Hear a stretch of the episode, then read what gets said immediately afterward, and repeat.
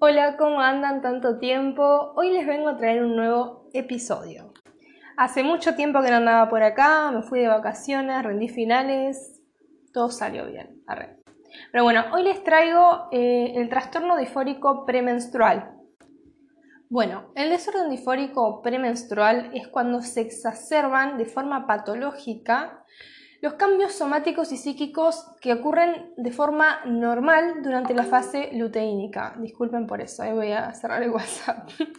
Por lo tanto, tiene que producir una incapacidad física y psíquica y problemas en las relaciones familiares, laborales y sociales. Esto es imprescindible para considerarlo enfermedad. ¿sí? Recuerden que todo lo que es diagnóstico de un trastorno quiere decir que la funcionalidad está comprometida. La, funcionalidad es cómo nos desenvolvemos en lo familiar, en lo laboral, en lo social, cómo estamos nosotros mismos, eh, física y psíquicamente, como decía anteriormente. Entonces, hay que saber que en la mujer se producen cambios hormonales normales y eso produce alteraciones en el estado de ánimo es muy común. Puede ser el estado de ánimo y en lo físico también. O sea, es obvio. Pero cuando estos cambios ya me generan un problema mayor al cual yo no me puedo desenvolver de una forma normal, no me gusta decir la palabra normal, pero bueno, para que entiendan, eh, ahí es cuando hacemos el diagnóstico de trastorno. Este trastorno pasó por múltiples definiciones. Incluso Hipócrates trató de definirlo y recién en los años 90 se empezó a tomar como una afección, como tal. Y se empezó a buscar su tratamiento. Entonces así fue como se agregó al DSM-3 por primera vez y se lo llamó desorden difórico premenstrual. En el DSM-4 se pasó a llamar desorden difórico de la fase luteínica. Y en el C11, que es, em, si no me equivoco, es un manual diagnóstico de salud mental eh, europeo, el DSM es estadounidense, eh, el C11 no, no existe como trastorno. Como ya les dije, creo que es algo que hay que tener muy en cuenta, es que los cambios de humor durante las diferentes fases del ciclo menstrual son normales. Pero cuando se exacerban, y entorpecen la calidad de vida, por así decirlo, se considera patológico y da origen al desorden difórico premenstrual o al desorden de la fase luteínica. ¿Por qué la fase luteínica? Porque ocurre durante la liberación de la hormona luteínica, que es la segunda fase del ciclo menstrual, que vendría a ser previo a la menstruación, por así decirlo.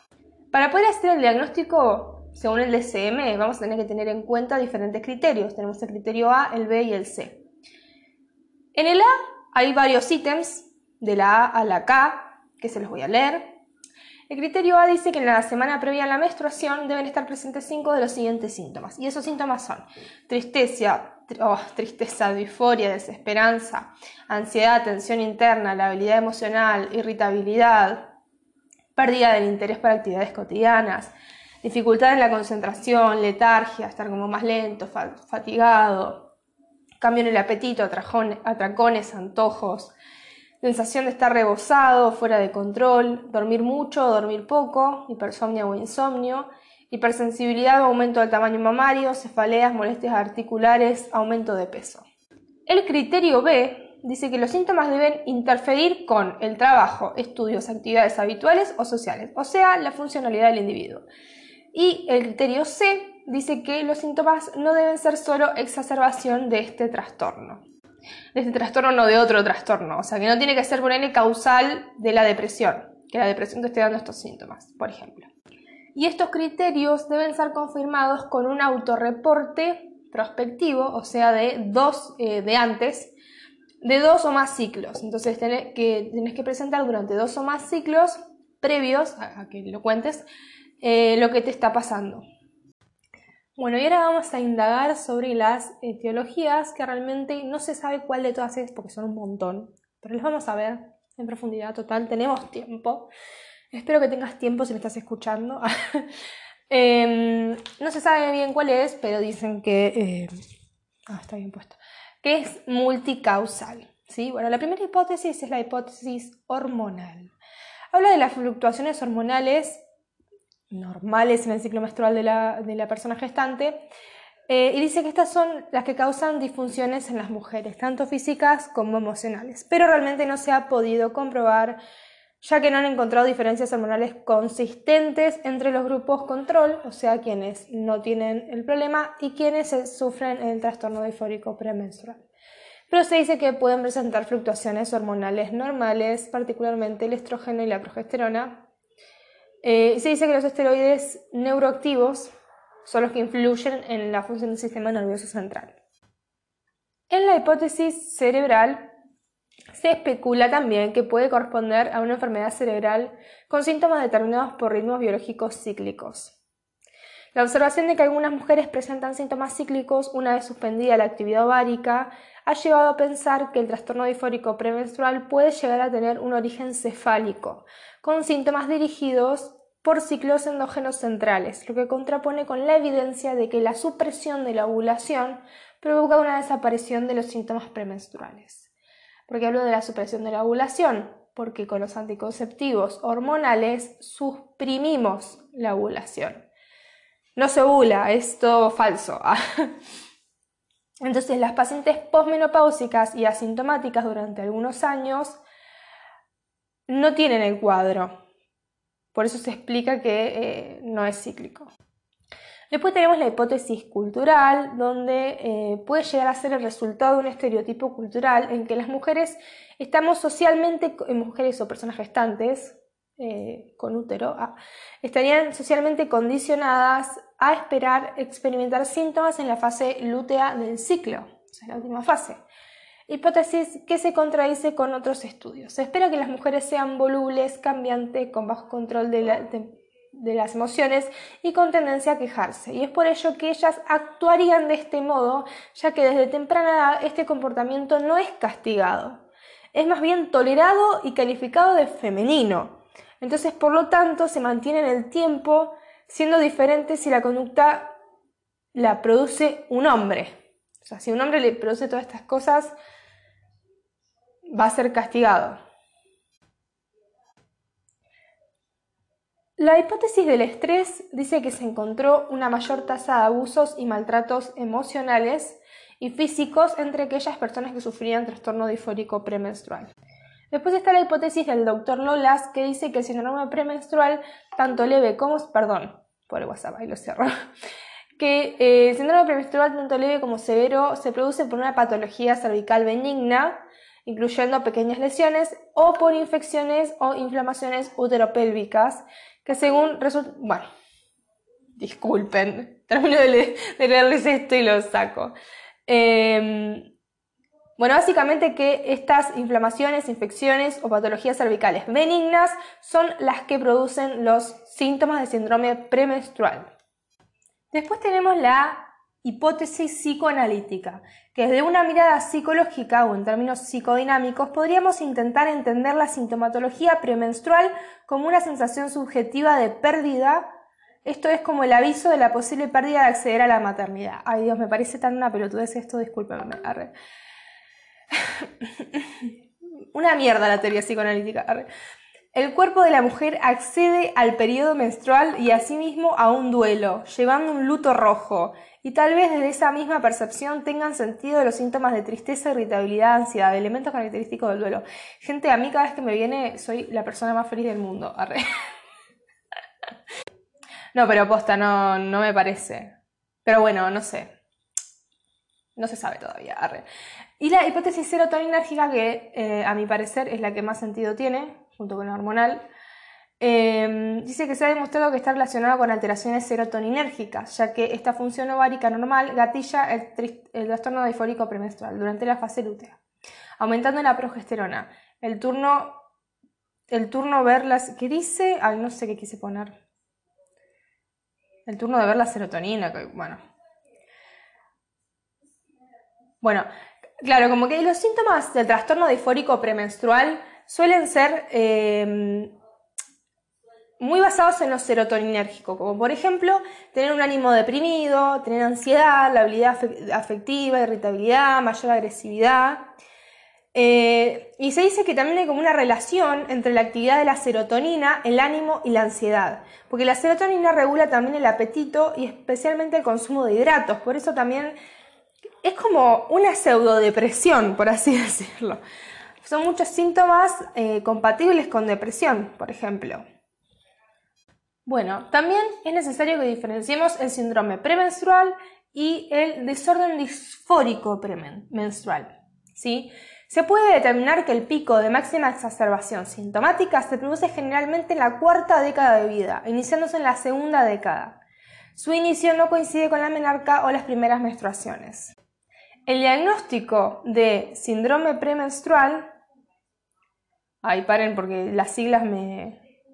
Bueno, eh, sí, el síndrome premenstrual se realiza basándose en la medición subjetiva de síntomas que realiza el paciente en un diario que puntúa en cada día del ciclo, observándose la aparición o agravamiento de síntomas en el periodo luteínico.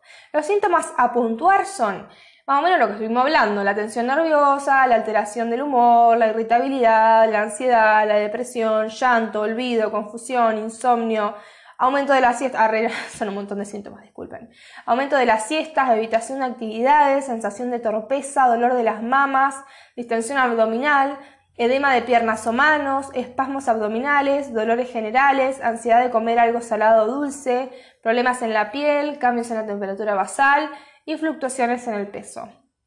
Debemos diferenciar clínicamente este síndrome de la exacerbación sintomática premenstrual de otras enfermedades psiquiátricas.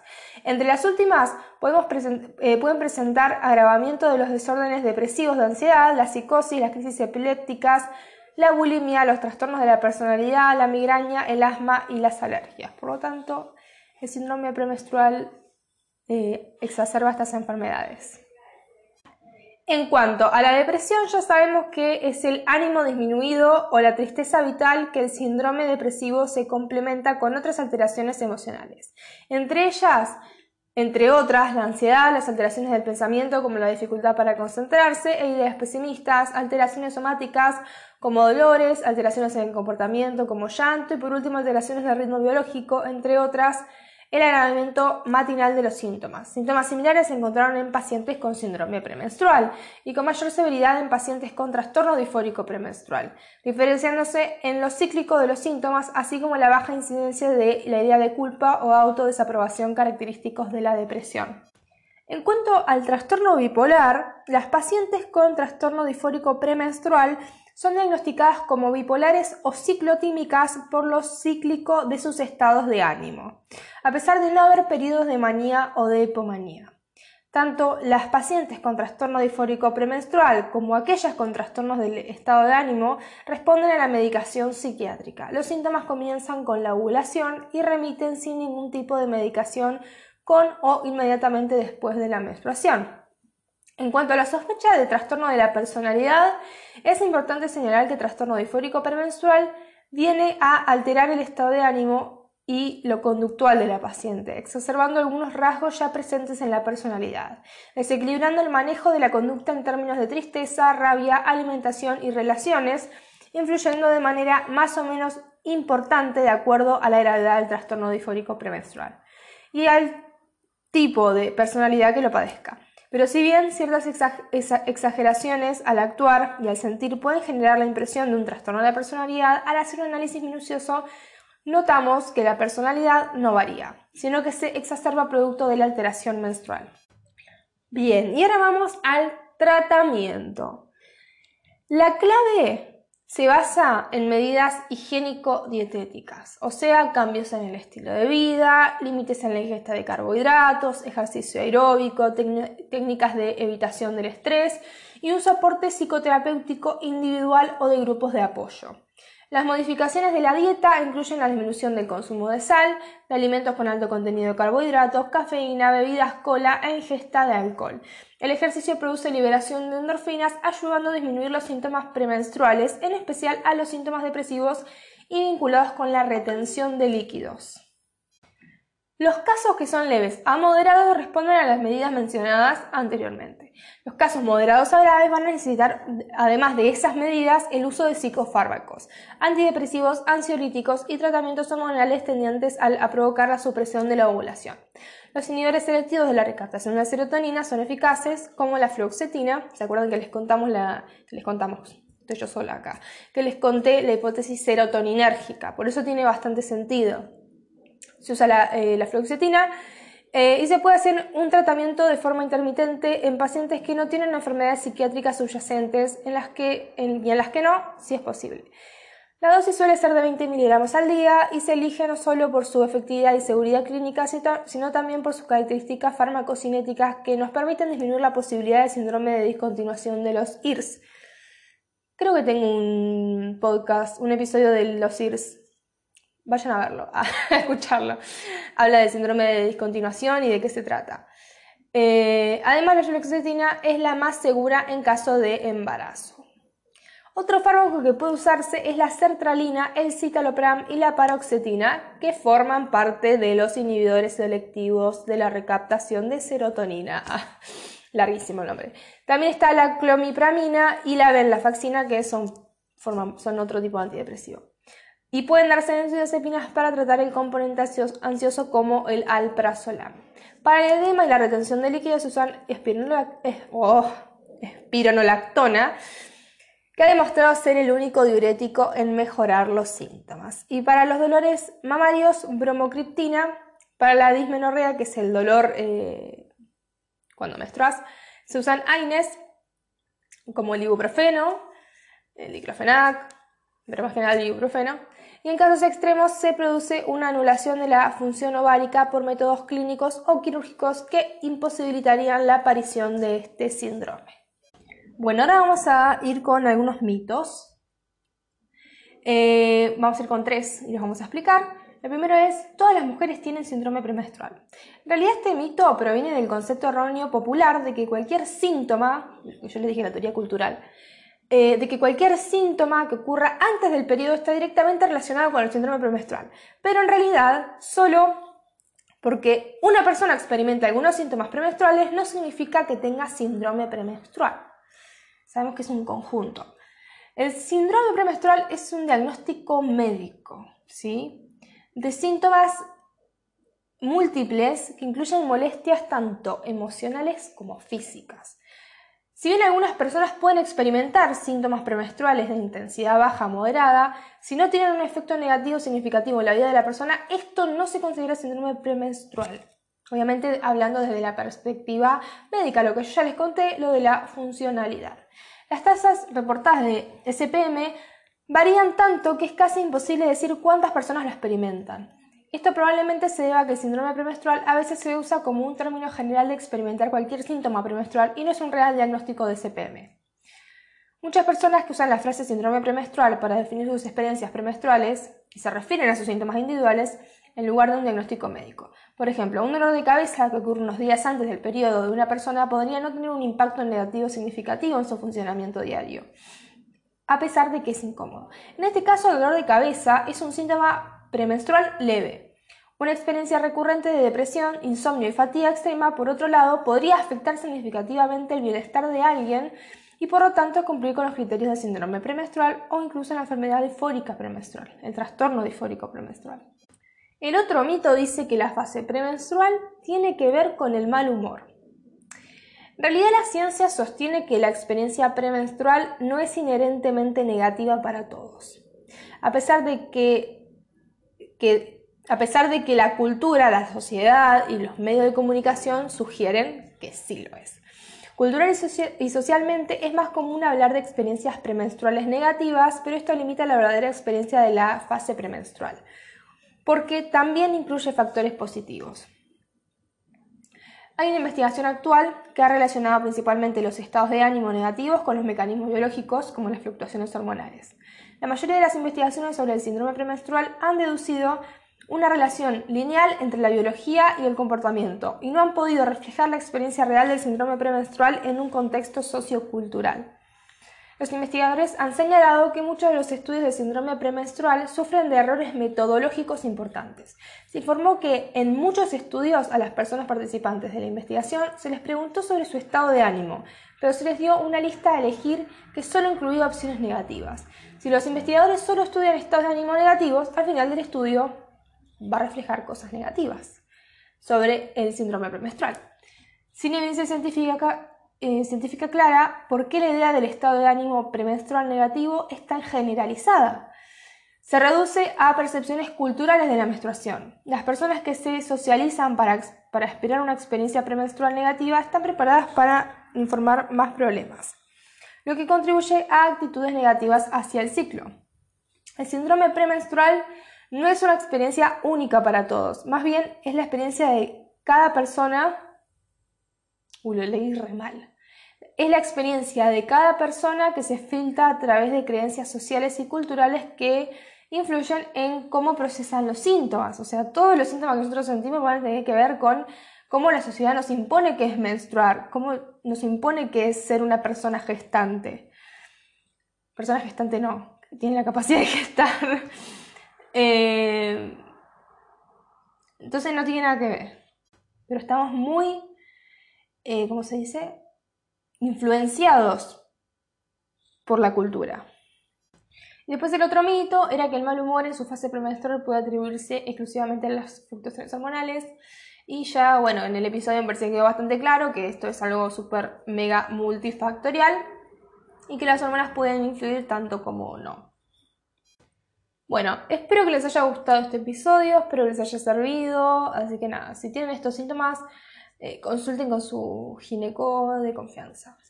Eh, ¿Qué les iba a decir? Bueno, espero que les haya gustado, que les haya servido. Arre, ya lo dije. les mando un beso enorme y nos vemos en un próximo episodio.